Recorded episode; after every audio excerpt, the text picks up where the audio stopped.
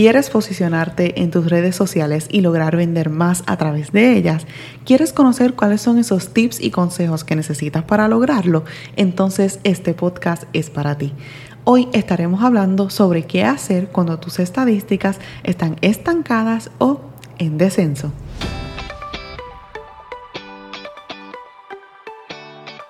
Te doy la bienvenida al episodio número 34 de tu podcast Hablemos de contenido.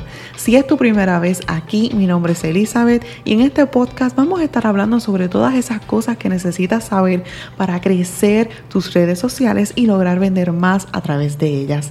Y este podcast es traído a ti por Laika Pro PR, una agencia de marketing digital que ayuda a negocios y emprendedores a vender más a través de estrategias de marketing digital. Puedes conseguir a PR en redes sociales como arroba likeapropr o puedes ir directamente a la página web likeapropr.com. Ahora sí, gracias por acompañarme todos los martes, espero que te encuentres muy bien y que hayas pasado un fin de semana súper espectacular junto a tu familia y tus seres queridos. Y ahora sí, vamos a lo que vinimos. Es un día soleado y bello, entonces decides entrar a ver tus estadísticas y ¿qué pasa? ¡Pum, pum, pum! No hay crecimiento. Estás en estancamiento total y te das cuenta de que tu negocio se está afectando y entonces vienen las preguntas. ¿Qué estoy haciendo mal? Pero si estoy publicando todos los días, ¿qué está pasando? Pero no entiendo por qué estas estadísticas están así.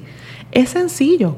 Probablemente estás cometiendo algún error como Contenido que no conecta con tu cliente. Falta de estrategias de contenido. Falta de humanización de tu marca. Como estos tres, hay muchos más errores que pudieras estar cometiendo. Pero, ¿qué es lo que puedes hacer cuando esto te suceda? Debes ir hacia atrás en tu contenido y a través de tus estadísticas identificar qué contenido publicaste en el pasado que tuvo mayor interacción con tu audiencia o ver cuál fue ese contenido que más les gustó. Una vez lo identifiques, debes analizarlo detalladamente. Debes analizar qué tipo de contenido es, qué tema se tocó en ese contenido, qué tono de voz tiene el contenido, si es serio, si es educativo, si es entretenido. ¿Cuál fue la reacción de la audiencia? Si fueron muchos likes, muchos comentarios, muchos compartidos o muchos guardados. Y piensa de qué manera pudo haber conectado ese contenido con tu cliente para lograr su interacción de esa manera. Una vez identificas ese contenido exitoso y lo analizas, tienes dos opciones. Utilizar ese mismo formato de contenido o tomar ese contenido y optimizarlo en uno mucho mejor. Claro está, para optimizarlo y hacerlo mucho mejor, tienes que adentrarte en el avatar de tu cliente ideal y ver exactamente qué este necesitas.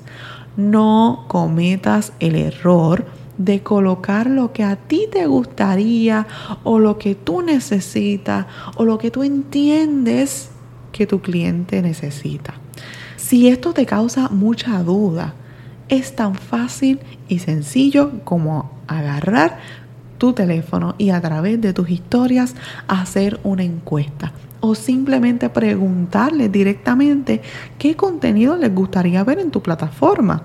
Si no te contestan en las redes sociales, y se diera ese caso, no te rindas y ve a tu lista de correos electrónicos y envíales un correo electrónico con alguna encuesta o una pregunta directa Entiendo que a través de correo electrónico lo más eh, sugerido sería tal vez enviarle una encuesta. Es mucho más fácil para ellos. Recuerda, mientras más fácil tú se lo pongas, mayor eh, probabilidades de que te contesten tienes.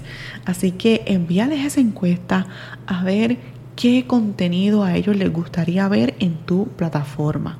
En ocasiones por no preguntar a nuestra audiencia o por no buscar las distintas maneras en que nos pudieran contestar, nos ahogamos en un vaso de agua con el tema del contenido de valor.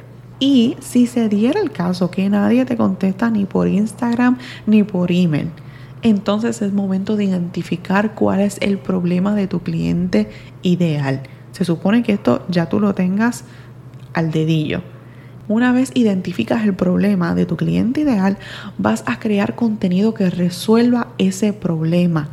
Ese es el contenido de valor.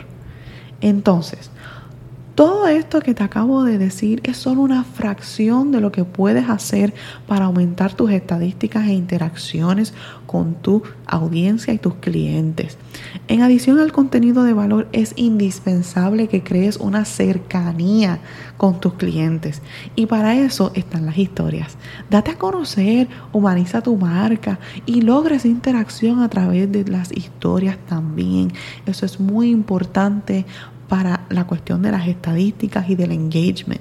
Así que si no has salido a esas historias o no lo haces tan constantemente, te invito a que lo hagas. Antes de irme, quiero dejarte saber que estamos a punto de cerrar la agenda para el mes de agosto para las consultas totalmente libres de costo. Los espacios son limitados, así que si es de tu interés elevar esas estrategias de contenido o simplemente necesitas luz en el camino de tu contenido, separa tu espacio antes de que se cierre esa agenda. Te voy a dejar el enlace en las notas del episodio. Y si este episodio ha sido de alto valor para ti, compártelo en tus redes sociales, compártelo a través de tus historias y etiquétanos como arroba likeapropr si tienes dudas o preguntas o incluso en algún momento dado quieres sugerir algún tema en entera confianza, escríbenos a través de nuestro email contacto arroba likeapropr.com. Estoy feliz de poder compartir contigo por aquí. Nos vemos el próximo martes a las 6 de la mañana y recuerda, Tú eres exitosa, eres capaz y eres maravillosa. Hasta la próxima. Bye.